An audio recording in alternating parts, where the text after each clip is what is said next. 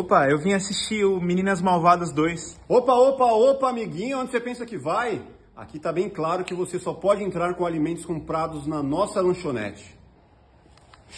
Não, o consumidor pode entrar com qualquer alimento semelhante ao vendido na sua lanchonete.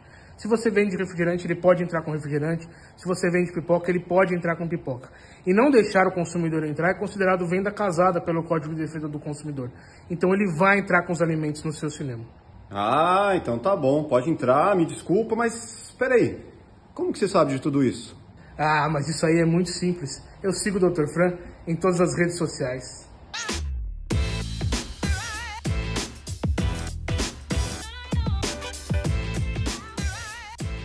Fala galera, tudo bem com vocês? Meu nome é Carlos Maffi, estamos aqui para um novo episódio do Plugado Podcast, episódio 58. Hoje vamos falar sobre direito do consumidor, vamos falar sobre advogados, vamos falar com o ícone da internet. Fala aí, Rafael. Vamos falar aqui com um grande TikToker e produtor de conteúdo.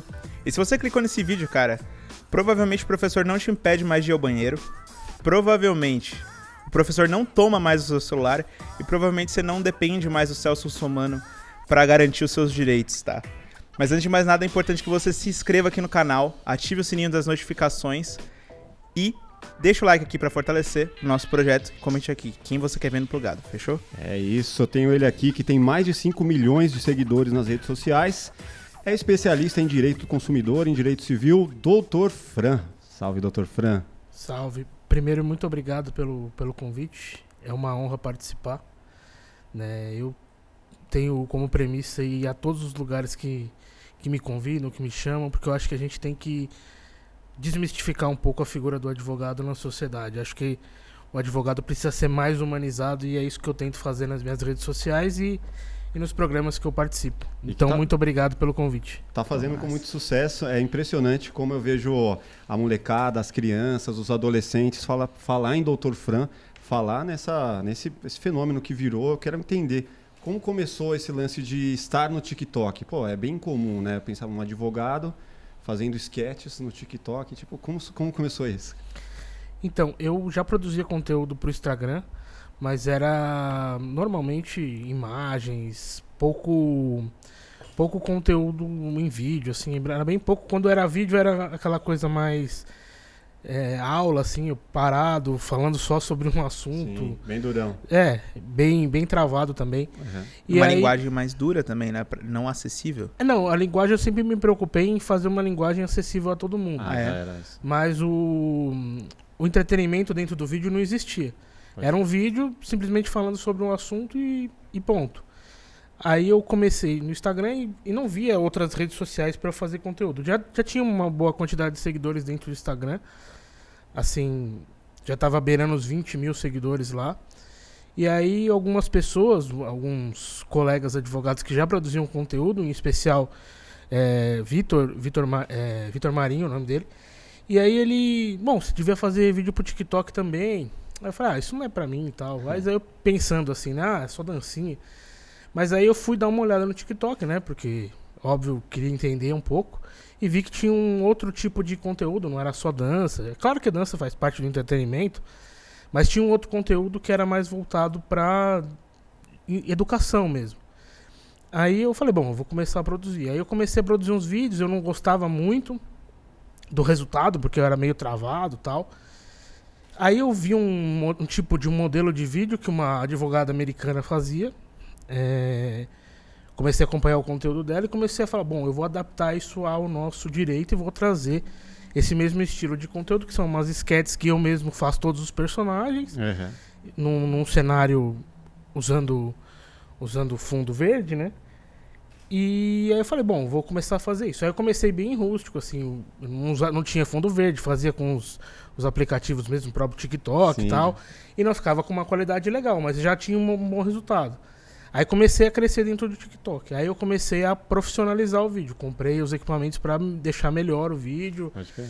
Porque, é, assim, eu, eu tenho cuidado com, com o conteúdo do ponto de vista estético.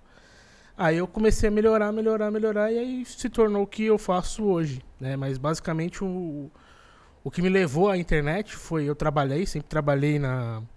Sempre trabalhei no mercado corporativo, nun- nunca trabalhei em escritório, nunca fui advogado de, de pessoa física, eu sempre trabalhei para o mundo jurídico corporativo Pode ver. em grandes empresas tal. E aí chegou a pandemia, acabou que eu saí da empresa que eu trabalhava. E aí eu vi no, no Instagram, tava ouvindo uns podcasts, algumas pessoas explicando que como elas faziam conteúdo jurídico dentro do Instagram. E aí eu comecei no Instagram, depois comecei no TikTok, como expliquei antes, e depois o, o YouTube também foi uma, uma sequência do, do, do conteúdo que eu produzia. Mas você teve uma preocupação de pensar assim, cara, beleza, vou fazer conteúdo para o TikTok. é, no que, que eu vou converter isso? Eu vou converter em seguidores para a minha base ali de, de mailing, de, de, de seguidores como, no geral, ou eu quero novos clientes? O que, o que que eu, qual que era a sua pretensão ali estar nessas redes sociais? Então, a- quando eu comecei, a inten- a intenção era ficar conhecido, né? Pelo menos em, em algumas pessoas. E quando eu- essas pessoas tivessem uma demanda jurídica, elas lembrassem de mim para me contratar. Como advogado, eu não posso fazer propaganda. Não posso falar me contrate, não posso fazer um anúncio, não posso fazer nada disso. Mas o conteúdo exemplificativo, mostrando direitos, explicando para a sociedade, isso eu posso fazer. Advogado, advogado não pode fazer esse tipo de propaganda? Não, não pode É o fazer quê? O nenhum código tipo de, de ética da OAB? É o código de ética da OAB que proíbe, inclusive é uma lei, né? Caramba. Então a gente não pode fazer nenhum tipo de propaganda. Você não vai ver nenhum advogado falando, nenhum advogado que segue, né? falando que me contrate ou tipo então no ah, me Bad. liga. né? Não, Mas por que tipo que vem Better isso Call? Saul não existe no Não Brasil. existe, caraca. Mas por que, que eles veem que isso é errado ou É. seria uma prática ruim? Então foi no, no início da redemocratização que pensaram o seguinte: se o advogado fizer propaganda, o advogado que tem mais dinheiro sempre vai conseguir mais clientes. E o advogado que está começando não vai ter oportunidade. Uhum. De uma maneira utópica, isso faz total sentido. Sim. Mas no mercado eh, competitivo como ele é hoje, já não sei se faz tanto sentido. Não faz. Mas, mas está aí, né? A gente tem que seguir. Uhum. Então a gente tem que jogar com as armas que, que são colocadas pra gente. Até porque não- quem tem mais dinheiro, de qualquer forma, ele vai ter um time de vendas, vai ter outras formas de conseguir do mesmo jeito. Contatos, né? Porque. É, cara, vai fazer lobby, vai. E, e aí é isso, a gente não pode fazer propaganda, então essa é uma maneira. Você exemplifica seus direitos. é, exemplifica os direitos das pessoas, as pessoas lembram que você é advogado e te contratam. Mas quando eu comecei, esse era o, o mote, assim, o que eu queria fazer. Mas depois eu fui vendo assim, o que eu tenho que buscar é passar o direito para as pessoas. Se vai vir seguidor, Sim, sim. se vai vir cliente, se vai, isso são só consequências. O principal, é, o principal motivo de eu estar na internet hoje é porque eu estou ensinando alguém alguma coisa. Então esse é o que me move dentro da rede social. Não é cliente que vai chegar, não é seguidor que vai chegar, ou eventualmente um ou outro é, publicidade que vai chegar. O que move mesmo é ter é, você meio que passar o direito para as pessoas, que é uma coisa que pouca gente sabe, é uma área que pouca gente tem interesse, e fazer de uma maneira leve faz com que bastante gente tenha interesse e, obviamente, aumenta o número de pessoas interessadas no direito, Total. é, fazendo faculdade de direito por conta do que eu produzo na internet. Você traz a pauta, né? À tona, né? Exatamente. É, como que. Qual o momento que você identificou que, meu, público jovem, adolescente, é um público que consome muito o meu conteúdo? Como que, como que é o retorno da galera com você, a, inte- a interação, assim? Então, no Instagram, no YouTube, o público é um pouco mais velho. É. Mas mesmo assim ainda tem bastante gente mais jovem. Só que no TikTok o público é bem, bem mais jovem. E é, obviamente, eu tenho que to- tomar cuidado com. Eu, pelo menos, tomo cuidado com a maneira que eu falo, as coisas que eu falo, o que eu falo, Os Uhum. exemplos também. é o exemplo que eu dou, porque acaba virando exemplo para as pessoas mais novas e isso pode ser complicado, né? Se eu não tiver nenhum, nenhuma estrutura, porque são 3 milhões, 3 milhões e 700 mil seguidores lá. Foda. É, se a gente for ver, 40% é até 24 anos. Então, de 3 milhões e 700, até 40%, 40% do meu público é até 24 anos. Então, é, é gente bem jovem, que está se formando ainda é, do ponto de vista profissional, se formando no ponto de vista de ética, esse tipo de coisa, dentro- de valores dentro de si mesmo. É uma então, responsabilidade que você é, tem. é uma responsabilidade que eu entendo que tenho Uhum. e que eu faço de tudo para para não não estragar né, de, de, de maneira assim a reputação que eu criei. Mas, cara, antes disso, quem que era o, o Francisco, assim? Antes de, de tudo isso, antes até da advocacia, assim? Fala um pouco pra gente do seu começo, assim, como que foi a sua infância? Você, é- você falou que é da Zona Leste aqui de São Paulo, né? Fala. É, eu moro no Tatuapé, que é a zona leste de São Paulo. Cara, eu não tive problema nenhum assim do ponto de vista de vida, assim. Eu, eu sempre tive. Eu sempre tive as coisas. Não tive tudo o que eu queria, mas as coisas, assim, básicas, as coisas até mais que as básicas, é poder fazer inglês, poder estudar, essas coisas eu sempre pude. Então, eu tenho que só que agradecer, né? é, as coisas que eu, que eu acabei tendo, né? Não tive problema, não, não posso reclamar de nada desse tipo de Uma boa base da familiar. infância. É, não posso. eu da- da- sempre tive pai, mãe presente, avós, tios. Essas pessoas sempre foram presentes na minha vida. Não tive nenhum. Como a maioria dos brasileiros tem problema durante a infância, problemas do ponto de vista familiar, problemas do ponto de vista financeiro, eu, graças a Deus e graças à minha família, nunca tive esse problema, nem- esse, esse tipo de problema. É claro que eu entendo a sociedade como ela é, sei que muita gente teve problema, mas eu não, não sofri nenhum tipo de problema. Eu tive uma infância tranquila, tive amigos, tive, pude, pude brincar, pude, pude ter a a infância que deveria todos terem, né? Sim. E, e é basicamente isso. Pude, e aí quando fui estu, quando foi, tinha 17 anos, estava terminando a escola, pude escolher a profissão que eu queria e meus pais não falaram, você vai fazer isso. Meu pai é engenheiro, minha mãe é publicitária. É, eles não me forçaram a nada, eu pude escolher tudo que eu quis, pude escolher o que eu queria fazer de faculdade, os meus irmãos a mesma coisa. Mas Então, a influência foi por, por onde? De, de onde você tirou? Não, Puta, eu quero, quero ser advogado. na minha família não tem advogado. Aham. Mas eu, o meu, assim, quando eu era mais jovem, a minha ideia era ser engenheiro. Porque eu gostava de engenharia, gostava de, principalmente de engenharia elétrica, Uhum. mecatrônica. E aí eu, todos achavam, inclusive eu, que eu seria engenheiro.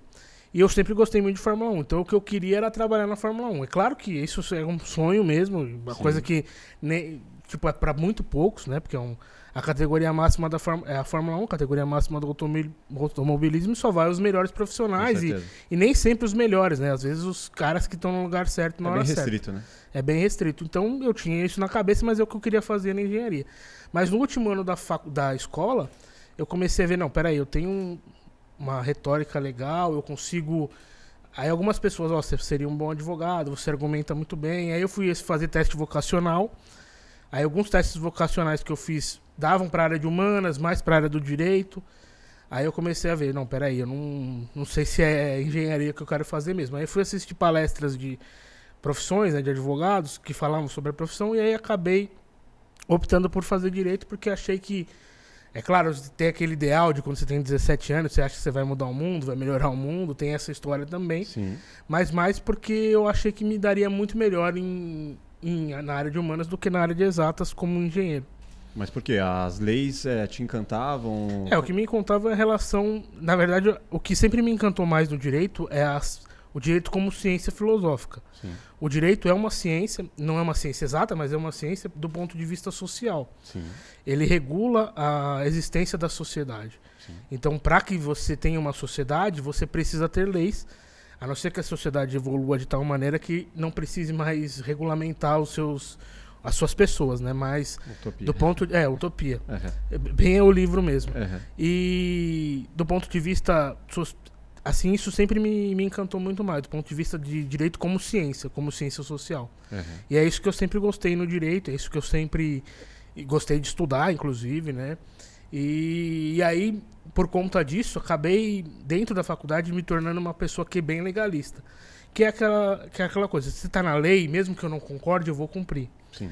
É, o, tra- o que eu preciso fazer quando eu não concordo com uma lei não é transgredi-la, não é não fazê-la, é simplesmente trabalhar para que ela seja mudada dentro do nosso Estado democrático de direito. Mas a função de muitos advogados normalmente é encontrar uma brecha na lei para É. converter aquilo ali que. É que na verdade não é a brecha que o advogado procura, né? O que o advogado procura é a defesa ou então é, o patrocínio das, das do que o cliente dele quer dentro do ordenamento jurídico. Aham. Então, se existe uma lei, se você mesmo que seja uma lei pouco conhecida, o que chamam de brecha dentro, dentro da lei, é dentro do Estado Democrático de Direito que o advogado tem que atuar. Sim.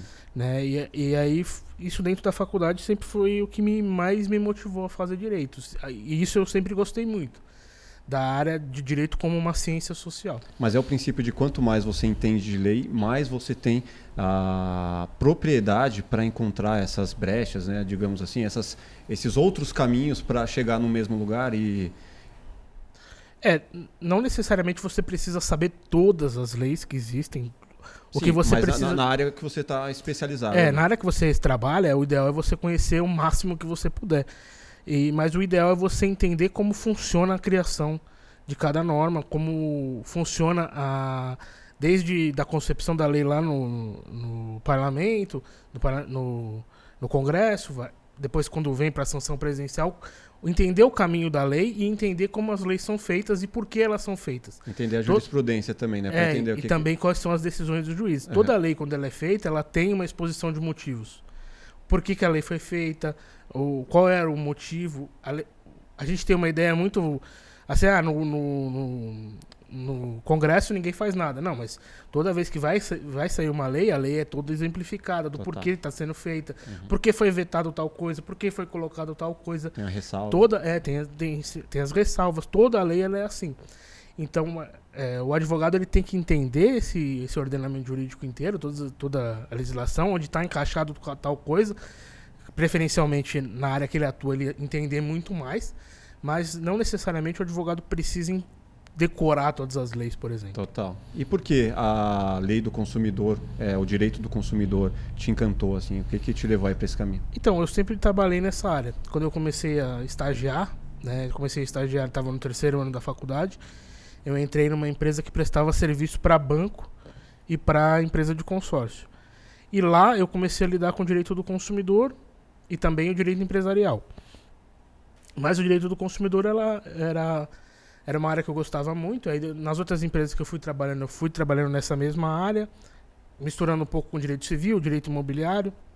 Mas aí na hora que eu fui começar a criar conteúdo, eu pensei assim, bom, eu não posso falar sobre todas as áreas do direito. Primeiro que ia ficar uma coisa maluca, ninguém ia entender na- Sim. do que eu tô falando, cada dia eu tô falando um de uma público, coisa. um.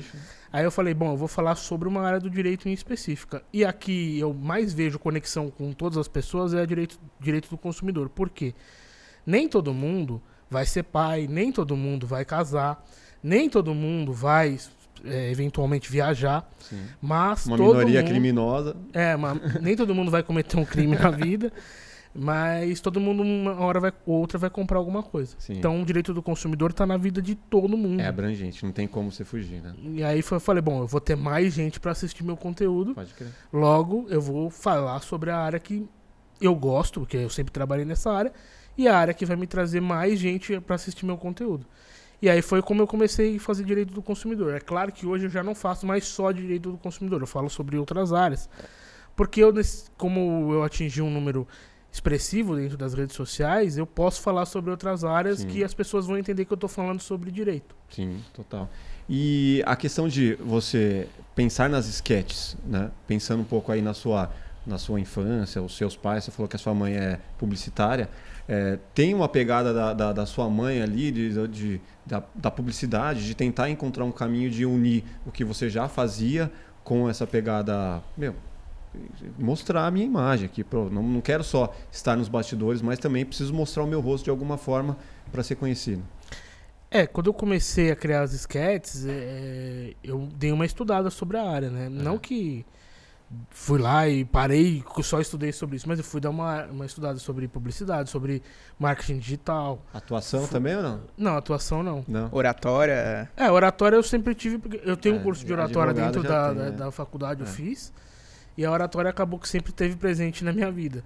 Mas a- fazer vídeo assim é completamente fora. Eu sempre gostei de tecnologia, então eu sempre estava nesse meio, sempre entendia. Então editar as coisas para mim não foi uma coisa tão difícil. É claro que eu não edito como um bom editor, mas pelo menos pro meu vídeo eu consigo fazê-lo.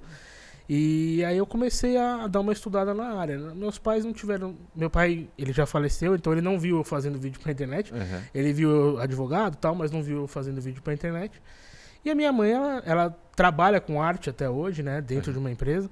E é claro que minha mãe tem influência, porque é óbvio, minha mãe sim, mas, mas eu fui do que eu aprendi das redes sociais, que eu acompanhava. Comecei a acompanhar muita gente fazendo esse tipo de conteúdo. Uhum. Aí fui ver quem fazia vídeo similar de outras áreas, pra poder entender e poder sempre melhorar. Cara, é engraçado. Eu também tava lembrando agora como é que eu cheguei no seu conteúdo pela primeira vez.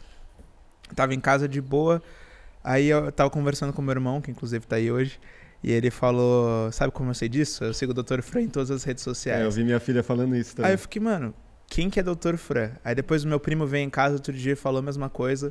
Meu primo hoje deve estar com uns 16, 15 por aí. Também falou a mesma coisa. Eu falei, mano, quem é? Aí eles ficaram tipo, ah, não, não vamos contar. Aí eu fui pesquisar, Dr. Fran. Aí eu comecei a assistir e eu falei, mano, tá aí um conteúdo que antes eu não tinha visto no, no TikTok.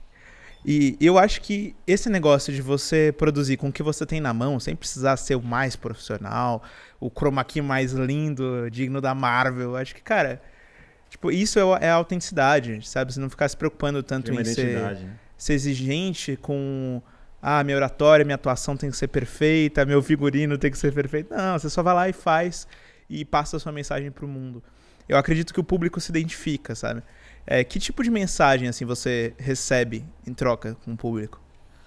Cara, é, hoje, eu, no começo, eu tinha como premissa a seguinte: eu tô numa rede social, eu preciso socializar. Então eu respondia todo mundo. Mensagem legal, mensagem hater, esse tipo de coisa eu respondia todo mundo. Hoje, a maioria das mensagens, elas são quando não são perguntas, né?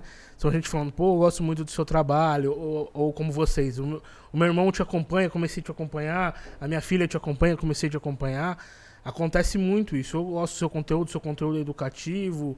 Claro que sempre vai ter um ou outro que não gosta do conteúdo e acaba é, externando isso, mas Sim. isso é Natural. a minoria da minoria no meu caso. É, a maioria são mensagens, se não são perguntas jurídicas, que uhum. é o que vem muito, são mensagens de apoio falando, nossa, que legal o seu conteúdo, alguém me indicou, meu filho me indicou, meu, meu irmão me indicou, gosto do seu conteúdo, do, a, acompanho sempre, uhum. é, sigo você em todas as redes sociais, que é uma coisa que eu acabei criando lá no início. Foi sem querer certo. isso aí? Ou... Não, na, ver, na verdade é uma cópia de uma, de uma advogada americana. Então você copiou alguém? É, eu copiei alguém. Eu não. Assim, as pessoas ligam isso a mim. Então, se você for ver qualquer vídeo que alguém fale essa frase no final, alguém vai nos comentários e vai estar tá falando sobre mim. Fre. Não importa quem seja a pessoa do vídeo. Você é o criador da frase para todo mundo. É, aí pro Brasil, pro Brasil acabei sendo eu o criador da frase, mas já tinha gente fazendo aqui no Brasil alguma coisa similar e tinha essa, essa advogada americana que foi em quem eu me inspirei. Ela fala isso nos, no, nos vídeos dela. Entendi, cara.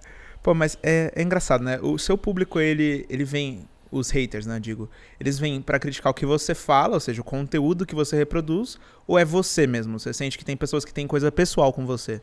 Não, tem gente que me critica pessoalmente, né? Porque não. Sei lá, porque. É, Difícil um cara desses. humana, Psicologia humana. Esse cara é, não bate bem das ideias, velho. Psicologia humana é maluco. Tem gente que não concorda com o que eu falo.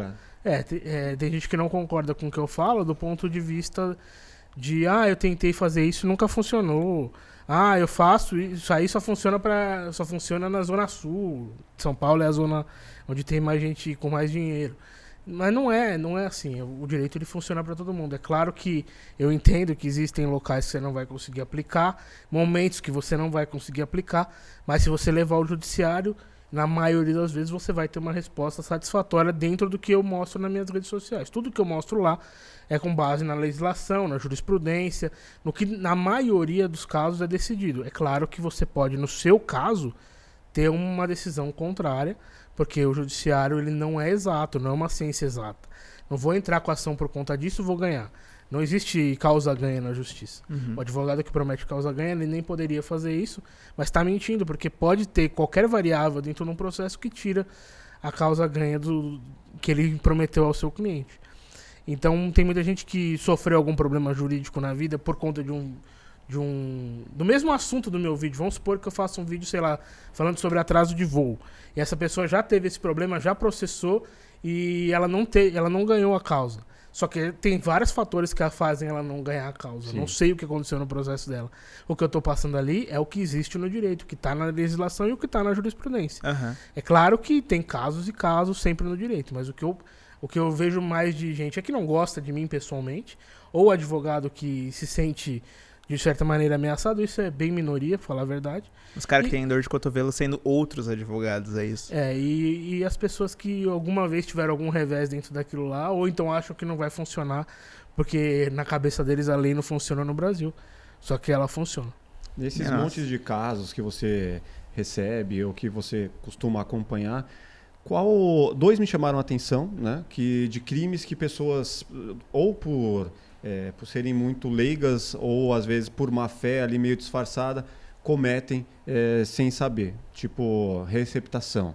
O cara compra um celular ali, não sabe de quem que é, comprou do mesmo jeito, por um valor muito menor, celular roubado. Ou então o cara acha um dinheiro, é, é, na verdade, tem a questão dele receber até os 5% lá, né, como uma bonificação. Sim. Cara, eu queria entender o que, que você. é, quais são esses crimes que normalmente a pessoa comete sem saber e tem ali o. fica em cima do muro, se ele não sabe ou se foi má fé.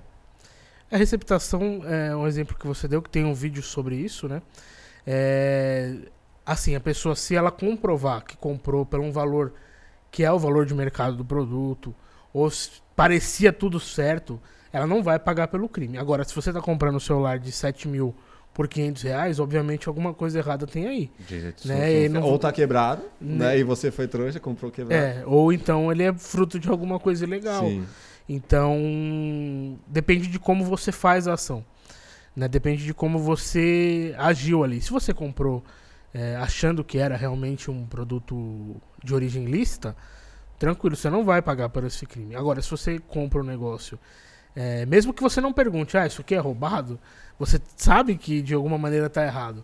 Então é a questão de prova isso. Mas né? vai ter uma avaliação de, pô, esse cara tem um nível de A conhecimento. Sim, que- a justiça sempre vai avaliar um monte de, outro- de um monte de circunstâncias. Exato, como Ou vai provas. avaliar o achômetro? Tipo, ah, o que, que eu achei na hora de comprar? É, não, ela não vai avaliar o que você achou, mas ela vai avaliar, por exemplo, assim, você pagou quanto? Ah, paguei 500 reais. Não, tá alguma coisa errada. Você comprou onde? Ah, eu comprei na Feira do Rolo. É, já tem mais alguma coisa errada. Ah, você tá, você, sei lá, é, tinha nota fiscal o produto? Não, não tinha nota fiscal. Mais uma coisa errada. Então você vai Soma somando um fatores. monte de fatores, um monte de provas para poder falar, não, é realmente você tem culpa, mesmo que você não tenha, você acaba sendo condenado, ou então você não tem culpa. Eu vou Mas falar o- de outro crime, então. É, o cara recebeu uma nota falsa e, mano, ele passou a nota falsa. Foi pagar em um lugar e o cara falou, "Ô, quer me passar a nota falsa aqui? Que negócio é esse? É, se a falsificação for grosseira, é, o cara, a pessoa tá cometendo o crime e vai ser punida. Se a- Mesmo o cara, meu, o cara é meu tiozão, cego. mesmo, a lei é pra todo mundo. É. A lei não vai fazer essa diferença e ela nem poderia fazer. Então a Aham. lei vale pra desde quem não conhece a lei, um estrangeiro que pisou no Brasil hoje, que tem uma lei diferente no Sim. país dele, a lei vale pra ele e a lei vale pra mim que sou advogado e conheço as leis. A lei vale pra todo mundo. Que é complicado também, né? O cara que acabou de chegar no país não conhece muito bem a moeda e tal. É claro que tem algumas, algumas atenuantes e tal, mas basicamente a lei vale para todo mundo. Então, eu recebi uma nota, ela tem uma falsificação grosseira, ah, eu vou tentar passar, porque eu não vou ficar com esse prejuízo para mim. É. É óbvio que você tá sabendo que a, a nota é falsa. Agora é uma falsificação profissional. Utilizaram papel moeda, fizeram uma falsificação perfeita. Você repassou a nota. Tem os atenuantes aí, né? Tem questões que dá pra falar, olha, eu não sabia que isso aqui era falso. Sim. Falsificação grosseira é a mais próxima da realidade, é, isso que pegar, você quer dizer. Não, é Não, pegar esse é papel, ruim. aí, esse papel aí, fazer uma cópia e entregar. É. Papel, um papel- uma Papel folha sulfite. normal. Sem ser um papel moeda, sem ter a marca d'água. Agora tem falsificações melhores que usam É papel que eu moeda. nunca ouvi essa expressão falsificação grosseira, só pra entender melhor. Ah, Grosseiro então, é porque coisa, foi mal feito, entendeu? Ah, tá, entendi. uma coisa que você olha e vê, não, isso é falso. Tipo essas que você compra na 25, assim, nota é, falsa. aquelas notinhas pequenininhas. De festa assim, junina, não tá tem ligado? validade. Isso. Pô, que mais tem, tem assim, de, de crimes que as pessoas cometem? sem saber, que- né? É. Ah, tem bastante coisa assim. É... Pix, né? Você recebe um Pix de alguém que você não tava esperando e essa pessoa mandou errado. E fica quietinho. Você ficar quietinho e ficar com o dinheiro pra você é crime. Né? Você tem que entrar em contato, tentar entrar em contato com o seu banco. Olha, recebi um Pix que não estava esperando, o dinheiro não é meu, quero devolver. É, tem que devolver. E a pessoa pode tanto penalmente ser pro- processada quanto civilmente para poder devolver esse dinheiro. Mas pode alegar que eu não vi? Cara, entrou na minha conta, nem vi, misturou com tudo lá. É, se for um valor pequeno, você consegue falar isso. Mas agora a Globo fez um Pix errado de 318 mil reais na conta de uma pessoa. É. Essa pessoa foi e comprou uma casa. Se ela Quanto tempo depois? Não, na mesma semana. Ela foi comprou uma casa. Isso, eu, eu posso falar desse caso porque ele é um caso público e quando um caso é público, o advogado pode falar dele. Sim. E aí a, a Globo foi lá e entrou com a ação para tentar reaver o dinheiro. E também tem o crime de, do artigo 169 do Código Penal. Então, a pessoa tá cometendo um crime mesmo sem saber que tá cometendo um Ah, crime. não, mas aí totalmente uma, foi má fé, né? O cara recebeu já falou, mano, vou torrar esse dinheiro É. aqui que. É, O erro foi deles, né? Antes que a ideia o, apareça. erro, o erro não foi meu, recebi É. um dinheiro, achado não é roubado, esse tipo de coisa Pode crer. que tá no, no imaginário popular. Beleza, aí depois esse cara chega e quer te contratar pra falar assim, mano, fiz uma merda e agora eu quero tentar encontrar uma forma de, de não ser preso, de qualquer coisa. É, o que acontece é assim, primeiro que eu não trabalho na área criminal, né? Nunca atuei. Mas assim, o advogado ele vai defender os direitos do seu cliente. Ele tem que ter o ele tem direito a ser julgado dentro dos parâmetros e dentro da lei. Sim. Então não- o advogado não vai trabalhar para achar uma brecha na lei e falar que aquilo não é crime porque é. É, não tem E tá fazer. comprovado. É. O que ele vai fazer é trabalhar para mostrar as atenuantes, mostrar que ou ele não sabia, ou para tentar diminuir a pena. Esse é o trabalho básico assim, do advogado criminal quando a pessoa tem realmente culpa, né? Sim. Ela fala, não, eu realmente fiz isso. Aí ele vai trabalhar para dentro do direito, dentro do- da legislação, a pessoa ter a menor pena possível, ou então ter uma pena condizente com o crime que ela cometeu, nem, nem a mais e nem a menos. Você acha que muitas vezes a, a profissão advo- é, a profissão de advogado ela é meio imoral assim? Você pegar exemplos como a doutora Deolane, que assumidamente um podcast falou, cara, eu gosto de defender, eu gosto de pegar os bandidos mesmo. Como que é que ela falou? É, É, eu gosto de advogar pra bandido. eu gosto de advogar pra bandido, aquele que, meu, chega já sem Não, não, não é imoral. E o que a doutora Deolane faz e outros advogados criminalistas fazem é defender a pessoa dentro do Estado Democrático de Direito. Se não existir um advogado defendendo essa pessoa, ela nem julgada ela pode ser. Sim. ela vai ficar sem julgamento. Ela não vai poder ser julgada e muitas vezes fica solta porque não tem o julgamento. Então o que a doutora Deolane faz e outros advogados criminalistas fazem é defender a pessoa dentro do Estado Democrático de Direito. O ramo criminal é uma área, eu não atuo porque nunca gostei da área, Sim. mas respeito todos os advogados que fazem isso e todos eles, na maioria dos casos, agem dentro do Estado de Direito. Então estão fazendo a defesa do seu cliente dentro da lei. Pode você concordar que- ou não com a defesa, ou pode o juiz concordar ou não com a defesa. Mas o que, ele tá faz... o que ela, ela está fazendo e outros não é imoral. Não, não é ilegal. Não é, não é imoral e nem ilegal. É dentro do Estado Democrático de Direito. Uhum. Aquela pessoa tem direito à defesa por mais, é, por mais absurdo que seja o crime dela. É claro que eu, como advogado, nunca quis essa área. Então eu não posso falar, ah, eu pegaria tal caso ou não Sim, pegaria, sim. porque nunca vai acontecer comigo. É, nunca é uma palavra forte, mas provavelmente nunca vai acontecer comigo. Eu nunca vou ter que pegar um advogado para fazer uma defesa. A minha defesa, minhas defesas basicamente sempre foram para as empresas. Fo- Foram defendendo os interesses de empresas e hoje defendendo os interesses de, de consumidores e outras pessoas nesse sentido. Então, é, para mim é um pouco mais confortável falar porque eu estou completamente fora dessa área. Mas não é ilegal e nem imoral o que eles fazem. Mas deve ser pesado, né? Você É- trabalhar é o- só com, com a bandidagem pesada, com, com crimes e. É um. Pô, deve ser uma energia bem, bem foda de, de É, lidar. é, assim. é a que você gera inimigo, né? Né? Se você defende um lado, você gera inimigo. É, essa questão eu não posso te responder se, se- com o que acontece, assim, mas que, a, que a energia né, em si, é dentro de, um- de uma ação criminal é pesada, é. Porque é um mundo que normalmente você está lidando com pessoas que estão à margem da sociedade, né? Que cometeram algum crime. Sim. Ou então que estão sendo acusadas de algum crime, mesmo que não tenham cometido. E é uma energia um pouco mais pesada. Eu nunca, nunca quis É, participar disso. Defender um serial killer, por exemplo. É, defender um serial Foda, killer. Mas né? se ele não tiver uma defesa, ele não, nem condenado poderia ser, por exemplo. Aham. Então, lá, é, quem é um pouco mais antigo, tá ouvindo o podcast, vai lembrar do, do maníaco do parque aqui de São Paulo. Né, ele teve que ter a defesa dele. Qual que é É. a história desse? Eu não, não conheço, juro. Ele era um serial killer que assassin- assassinava mulheres dentro de um parque aqui em São Paulo. Você sabe o então nome ele do parque? era um. Eu não lembro o nome do parque agora. Em qual Porque região? já é um. eu- Por enquanto eu tava começando a faculdade isso. É mais de um parque, acho que ele. Ele ia em é, vários ficou bem parques, famosa é isso? essa- essa Eu É, ele tinha, um, ele tinha um padrão de. Porque todo serial killer ele tem um padrão. Então ele vai matar aquele mesmo tipo de padrão de gente. Então, se não me engano, o padrão dele era mulher de até 1,70, morena. Esse era o padrão que ele tinha na época. Até deve ser hoje também, né? Mas ele, ele teve defesa, ele tá preso até hoje, né? Mas, assim, todo mundo tem direito à defesa, até quem cometeu um, um crime absurdo quanto o dele, quanto quem não cometeu um crime está sendo acusado injustamente. Uhum. É. No caso da doutora Deolane lá, cara, eu, eu sinceramente, assim, eu sei que tá dentro do que é moral ali, né? Do, do- da, da profissão dela e tudo, mas mesmo assim eu acho que soa muito mal ela falar de- da maneira que ela falou, tipo, Eu não sei se tem um No- código de ética aí que, podcast. que, que deva falar assim, Porque- ó, mano, fala assim e tal. É, cara, porque, tipo, parece que ela tá defendendo. Ela tá jogando contra a sociedade, os cidadãos que são do bem estão procurando viver a vida de forma legal, assim, tipo, sei lá, é a sensação que eu tenho, assim. Que ela tá jogando mais pros criminosos do que pra, pra sociedade. Em troca de, tipo, de grana, né? De, de, de, de, de altos valores pra defender essa galera, né? É, eu não, eu não posso falar porque eu não, não assisti esse. Não, Nem esse quero, te- nem quero te com ela. comprometer, mas é, é- pega bem, bem, bem mal, assim. Pra quem vê assim, fala, puta, mano, que foda. É, ainda depois ela vai lá e gravou uns stories lá com, com o Lula e tal, e ela já tem um apoio declarado e tudo mais. Aí Então a galera- uma coisa a outra. Exato, a galera pegou, fez o corte, né? Ah, eu, eu gosto de advogar pra bandido, eu gosto de pegar esses, esses caras, né? Enfim. E aí ela depois fez o vídeo com o Lula e a galera já pegou o corte aqui, corte aqui, assimilou e, tipo, pô, faz sentido você tá andando com esse cara, né? Já viralizaram, é De- foda. É, esse é o problema de você se tornar uma figura pública, né? Tudo que você fala e quem você apoia sempre vai ser usado contra si, né? É, Então eu tomo muito cuidado quanto a isso, até porque a maioria, maioria não, mas grande parte dos meus seguidores estão num processo de entender a cidadania, de saber em quem, em quem vai votar, então eu tomo muito cuidado no- desse ponto de vista e não omitir esse tipo de opinião.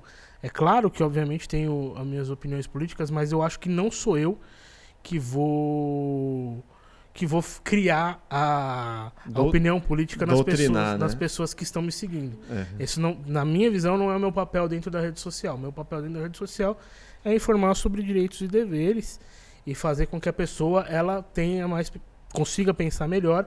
E aí esse outro papel aí deixo para quem ou quem cria conteúdo nessa área, as pessoas Sim. e tem bastante ou então a própria família da pessoa.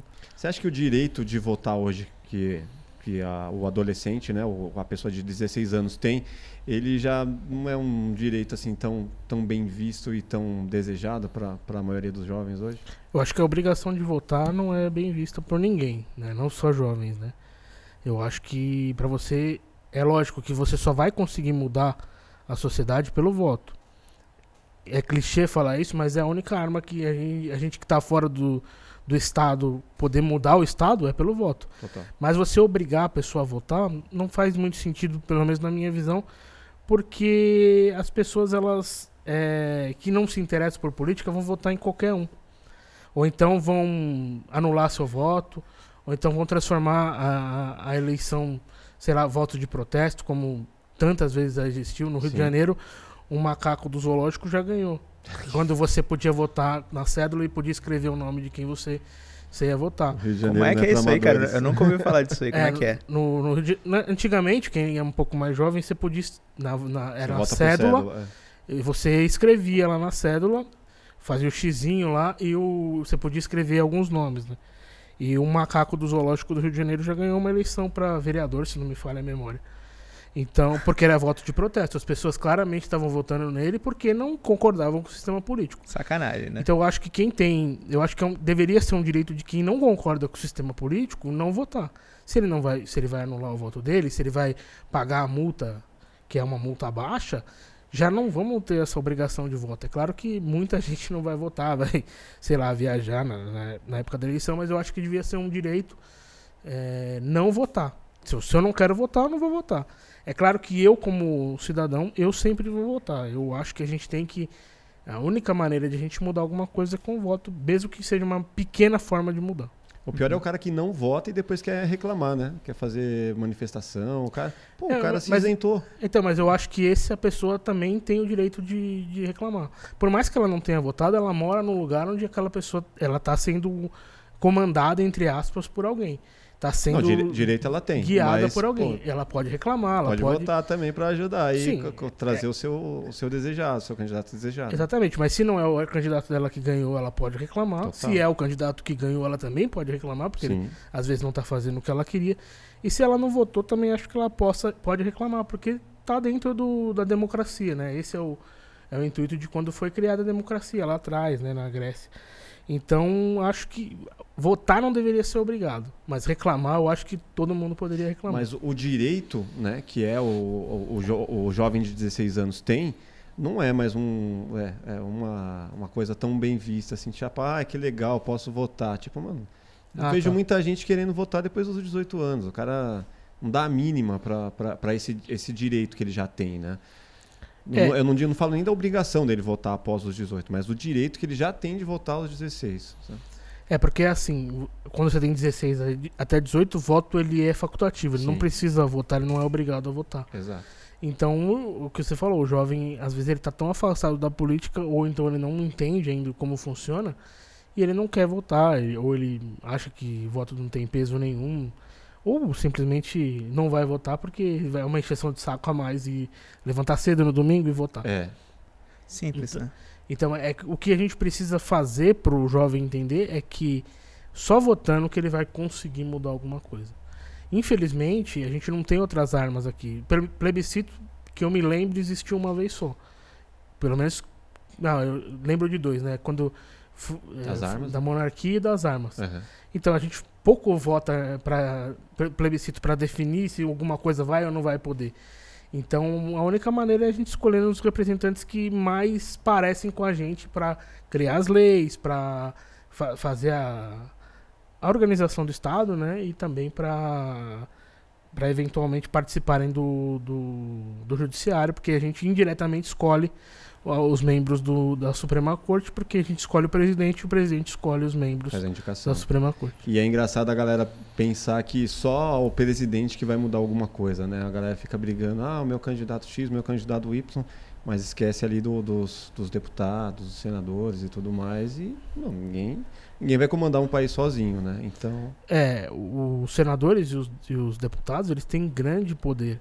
Eles criam uma legislação, inclusive é, algumas legislações elas é, podem que o presidente quer criar alguma coisa, uma legislação ele pode mandar, só que ele vai mandar para os deputados. total. Os deputados vão analisar se vai ou não vai prosseguir o que o presidente quer. Então o presidente vai cuidar do, do executivo, do orçamento, esse tipo de coisa, mas o orçamento também é definido lá na Câmara. Então você tem que saber o que, com quem você está votando É em todos conjunto. os lugares. É o conjunto, né? É, você precisa entender, eu estou voltando para o executivo, governador, prefeito e presidente. Estou voltando também para o legislativo, que são os vereadores, o deputado estadual, o deputado federal e o senador. Agora, véspera de eleição, você pretende fazer algum conteúdo que dê algum norte, assim, meio que seja básico para essa galera de, É, o que eu, votar e de, de escolher melhor, tá? Seria bem legal, né? é, o que eu tinha, tenho de ideia é fazer conteúdos explicando como são eleitos, os, os- principalmente cargos como deputado federal, deputado estadual, que não é uma eleição direta, não é quem tem mais votos que ganha. É uma eleição proporcional. Então eu queria explicar isso para as pessoas, para elas entenderem como, como vão eleger, e queria explicar em vídeo, né, dessa maneira com que eu mesmo faço os vídeos, explicar como funciona cada. é, como funciona não, como, o que cada é, representante faz. O que faz o deputado, o que faz o presidente, o que faz o governador. Para que as pessoas possam. Não quero influenciar o voto de ninguém, só querem mostrar na legislação o que cada um tem de Como responsabilidade. funcionaria a engrenagem todo o mecanismo. Exatamente. Isso é muito importante, cara, porque é uma coisa que eu sinto como alguém que não saiu há tanto tempo assim da escola, né, do, do ensino médio. Eu sinto que eu não tive essa, essa formação. Tipo, a maioria dos brasileiros eu acredito que não, não recebe essas informações. Eu acho que não querem que a gente receba, sinceramente. Acredito que você deve sentir isso.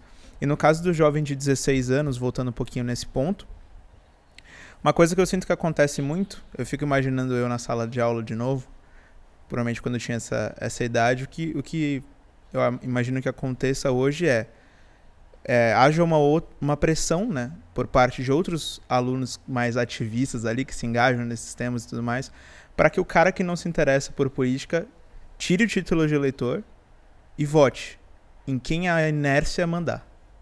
Em quem a maioria considera jovem ali, tipo, um cara que para eles é legal. Descolado. O descolado, exato. Eu imagino que tem muita influência e tem pessoas que vão nessa, sabe? Os de 16 anos.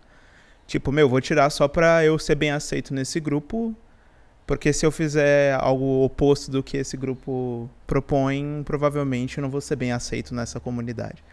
Imagino que tenha muito disso, né? Na... Sim, seguir, seguir a moda, né? Seguir a moda, exato.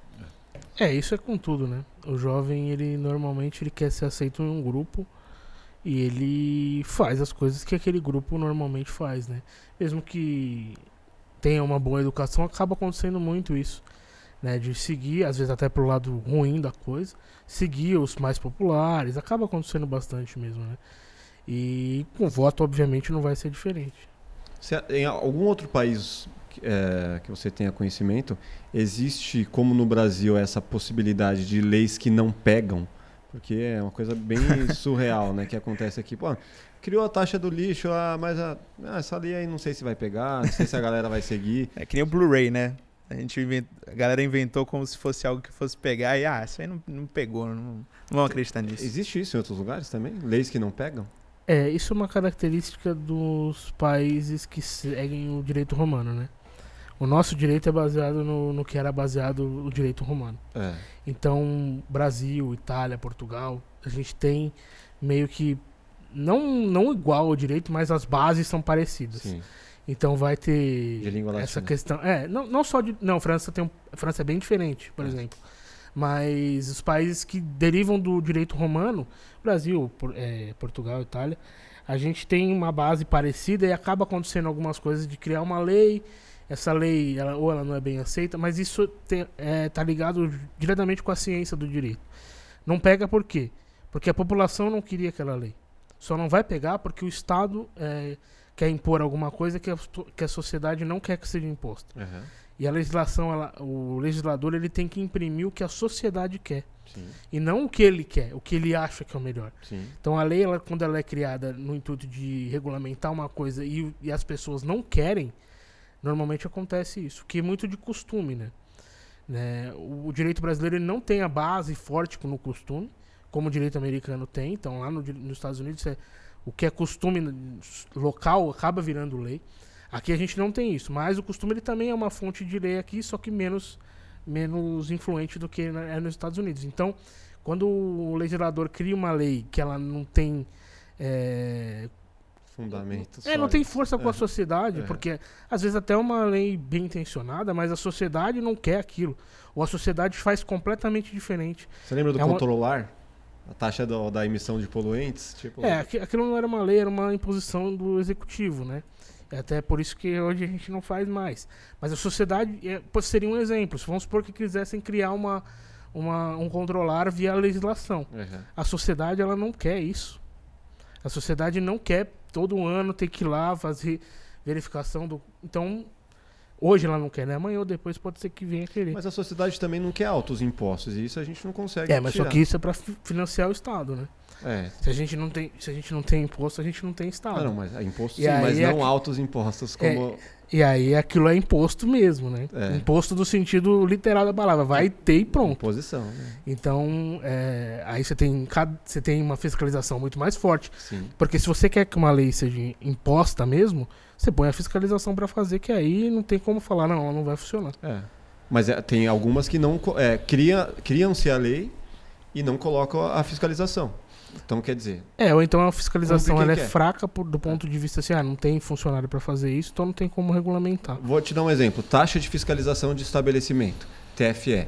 Você existe a obrigatoriedade aqui em São Paulo, pelo menos, não sei como que é em outros, outros lugares, de você pagar uma taxa de fiscalização para você que tem o seu estabelecimento, o seu negócio.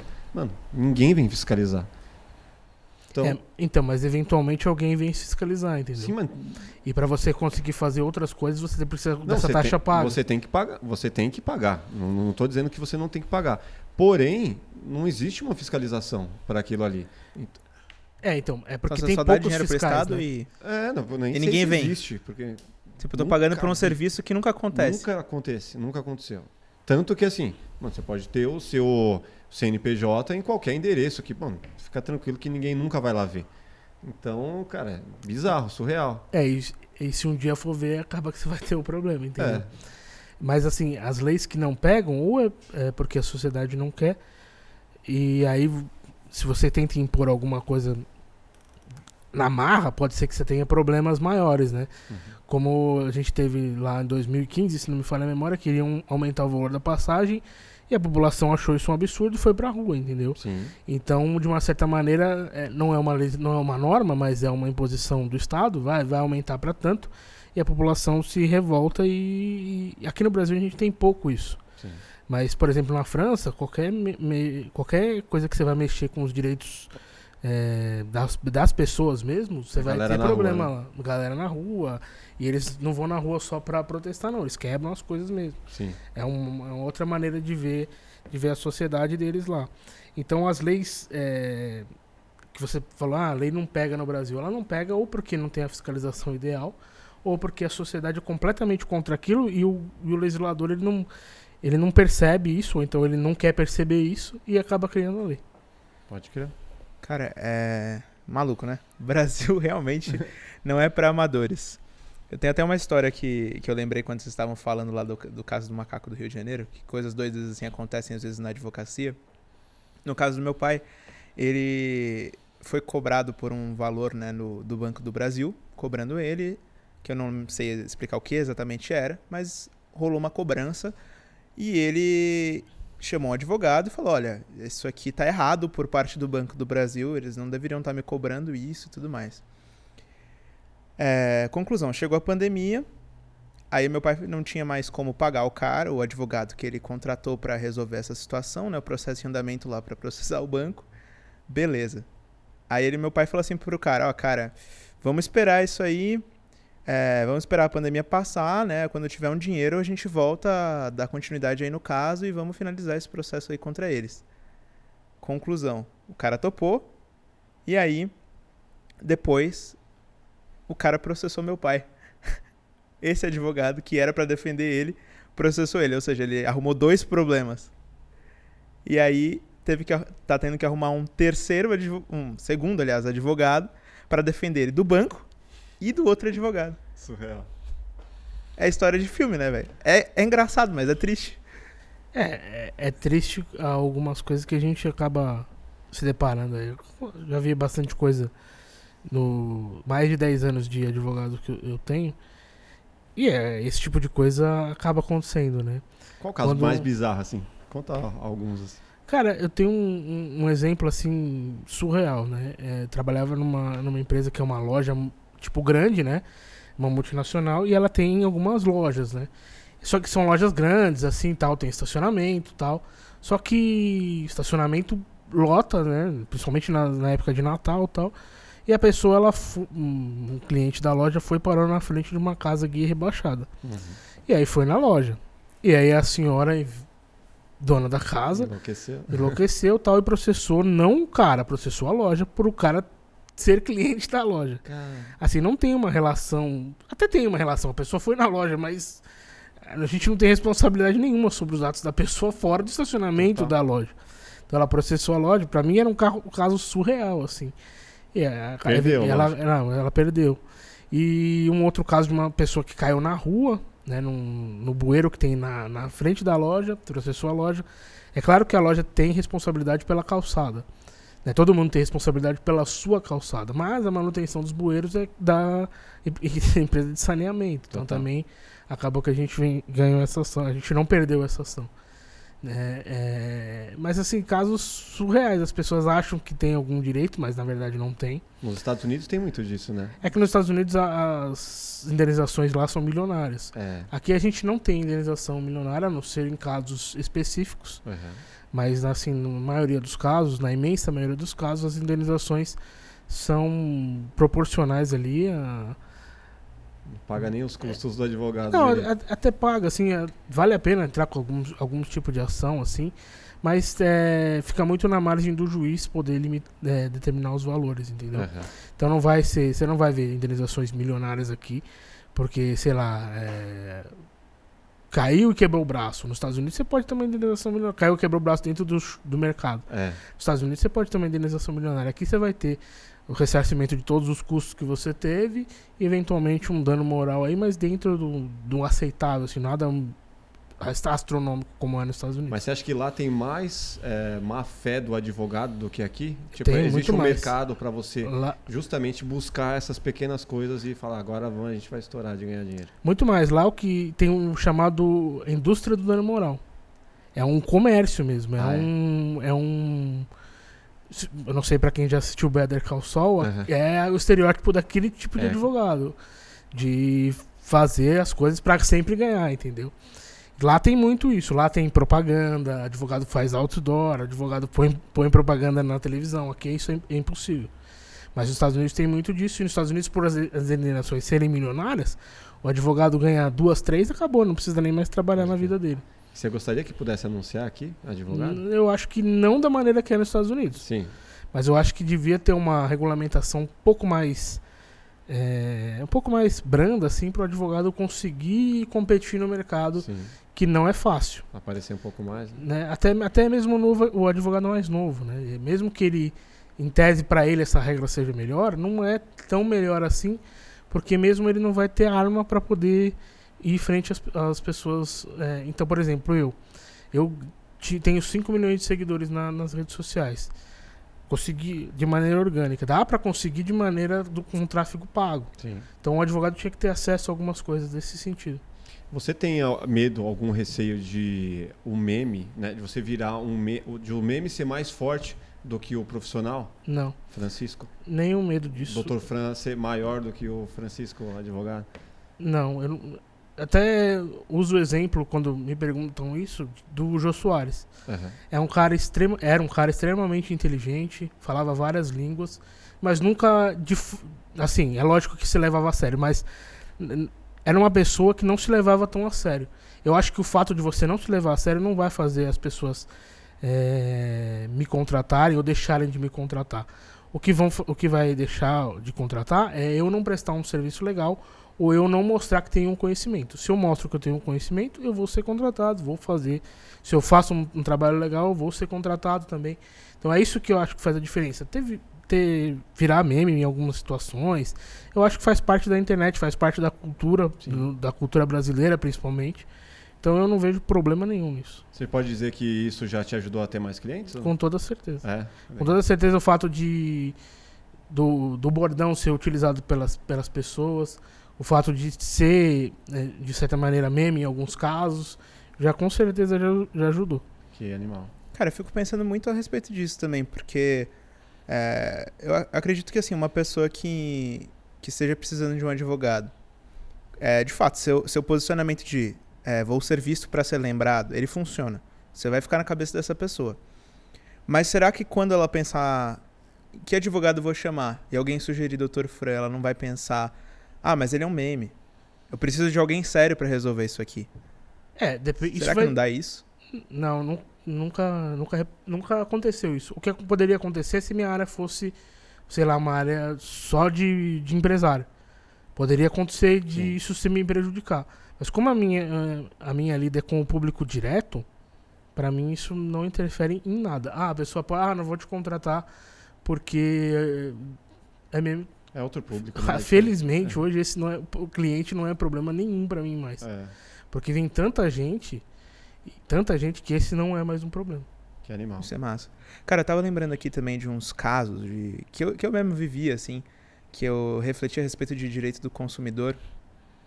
E eu fiquei pensando em relação ao Outback, cara. Uma vez eu fui ao Outback e eu percebi o quão falho é o sistema dos caras. E eu acho que eles já contam com essa falha.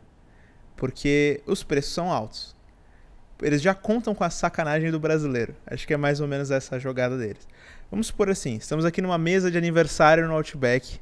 De repente chega o cara, ah, vocês vão querer pedir alguma coisa, uma bebida? Ah, me vê um chá gelado. Uma pessoa pede, a pessoa que tá do lado vai, o máfia que não pediu.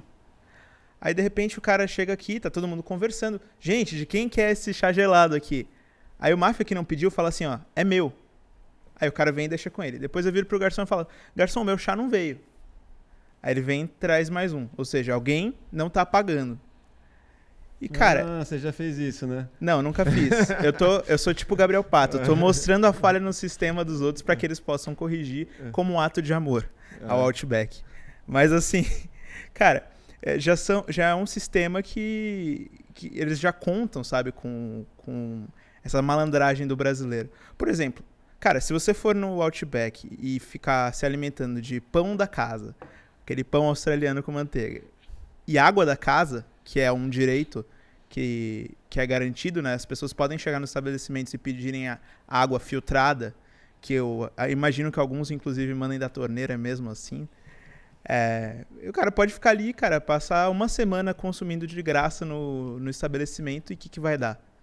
Você sabe o que, que, que dá? Se o cara abusar desse direito vai um grátis? chute Vai na sua dar- bunda lá. Vai dar que o Outback vai parar de fornecer o pão de graça pra todo mundo. Mas assim, o que acontece? É, essa questão do de um, de um refil para todo mundo da mesa. Eu já fiz vídeo falando que não podia. Eu tento é, mostrar também os deveres dos, das pessoas, né? É. Que é importante, pelo menos na minha visão, eu mostrar os o- vários lados. Não ficar só no direito do consumidor, porque É. nem só de direito a pessoa tem, ela tem deveres também. Aí vira o jovem cheio de direito, apontando dedo pra todo mundo, mas na hora do Exatamente. dever não Na faz hora nada. do dever não faz. É. Mas assim, a questão do das empresas, assim, não estou falando do Outback em si, estou falando de todas as empresas. É claro que elas têm uma previsão de perda e claro que isso está no, no, Na conta. na conta, porque senão ela vai fechar no vermelho. Então a empresa tem que fazer isso. Então, se a gente se conscientizar, os preços vão abaixar. Então é porque tem dentro do preço tem as, as perdas que elas vão ter com esse tipo de coisa. Os bons pagam pelos Os, maus. os bons vão sempre pagar pelos maus.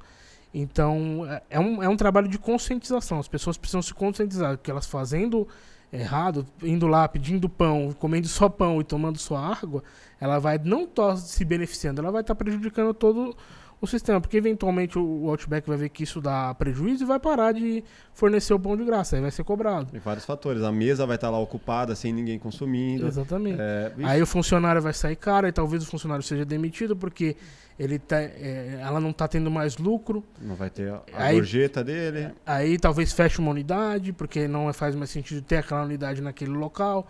Faz um monte de uma reação em cadeia, um efeito borboleta mesmo, algumas ações que as pessoas tomam sem pensar. Aí o que, que acontece? A rede, ele, ele identifica que aquela região ali não é boa para você ter um negócio lá, ele não vai para aquela região e, consequentemente, várias outras redes não vão para aquela região porque sabem que naquele local tem as pessoas que vão fazer isso e que não vai dar lucro. né? Prejudica uma cadeia até outros estabelecimentos, né? Restaurantes, Vários franquias. shoppings. E- É, porque se você não tem uma loja, um restaurante âncora, que é como Outback ou outros também, por algum motivo tem. Então os outros vão olhar, ah, peraí, por que, que não tem? Essa ah, é por não isso. vai- é. Aí eles também não vão. Aí você tem menos emprego. Então, claro que esse não é o motivo, o único motivo. Mas é um dos motivos. Então, se a gente entender que não, não só de direitos, a gente também tem deveres, a gente também tem que conviver em sociedade, a gente também tem que fazer as coisas dentro do, do que é o legal, né? Do ponto de vista de lei, é muito melhor para a sociedade, muito melhor para as empresas, muito melhor para todo mundo. As empresas, assim, elas, elas normalmente elas querem trabalhar dentro da lei. Fala da maioria das empresas. Normalmente elas querem tratar o cliente bem, mas tem pontos que acabam falhando. Tem processos dentro de uma empresa que pode falhar. Então cabe o, o a gente, o cidadão mesmo, entender a- o que pode, o que não pode e fazer da maneira certa. Deixa eu, te- é, eu, eu- ia até propor um exercício aqui contigo, já para a gente ir pros finalmente, é, da gente fazer uma simulação de- desse, desse lance na, na sua pegada. Daria para a gente fazer algo, poderia ser relacionado a isso?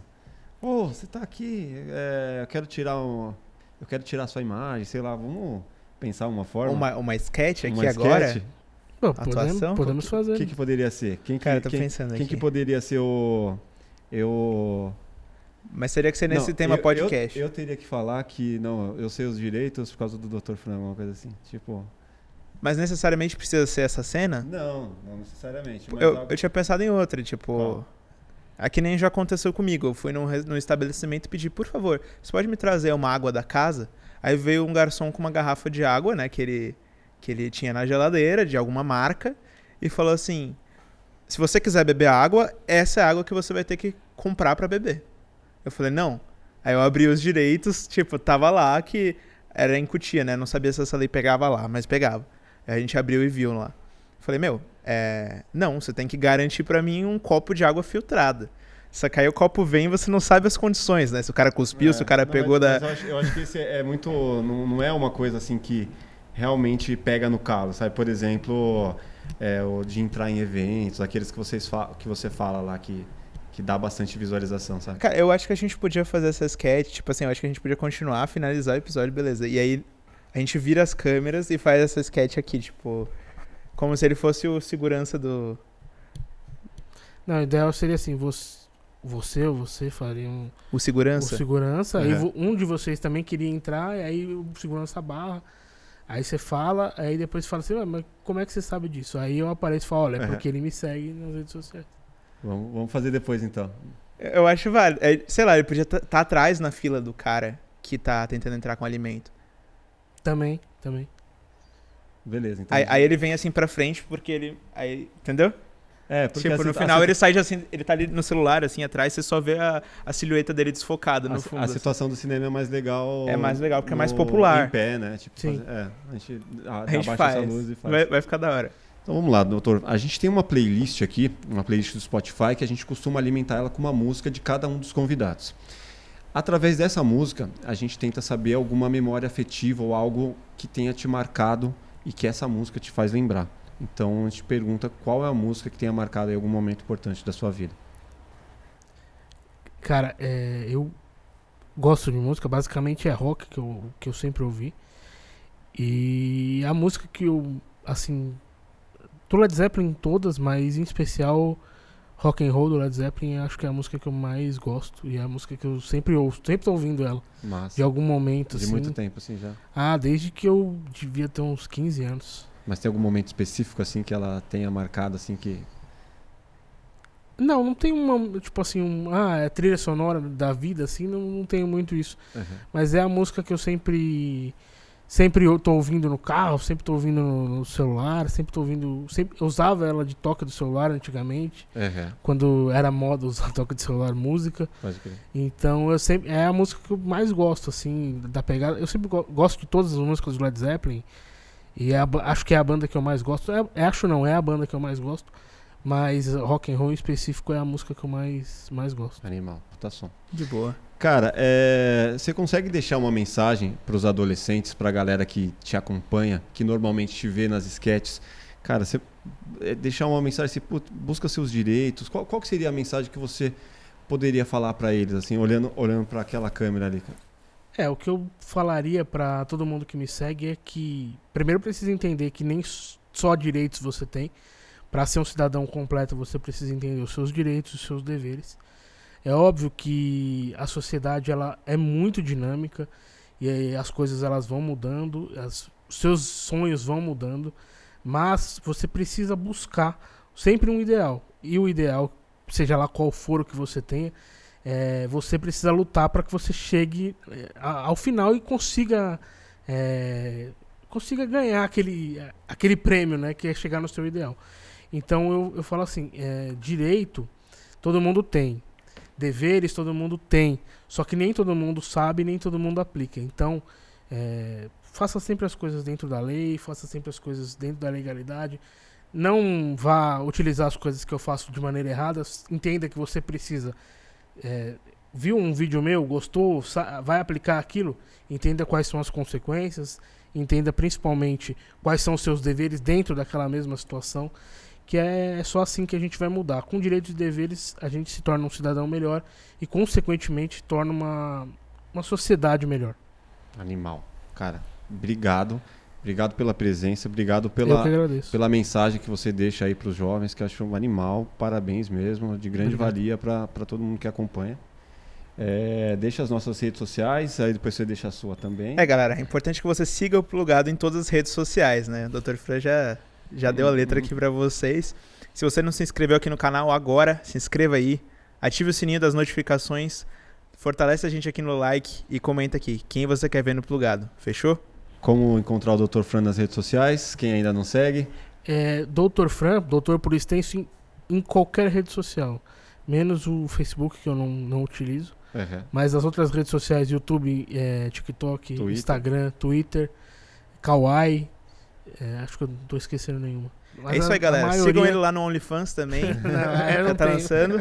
OnlyFans Altos pack pra vocês.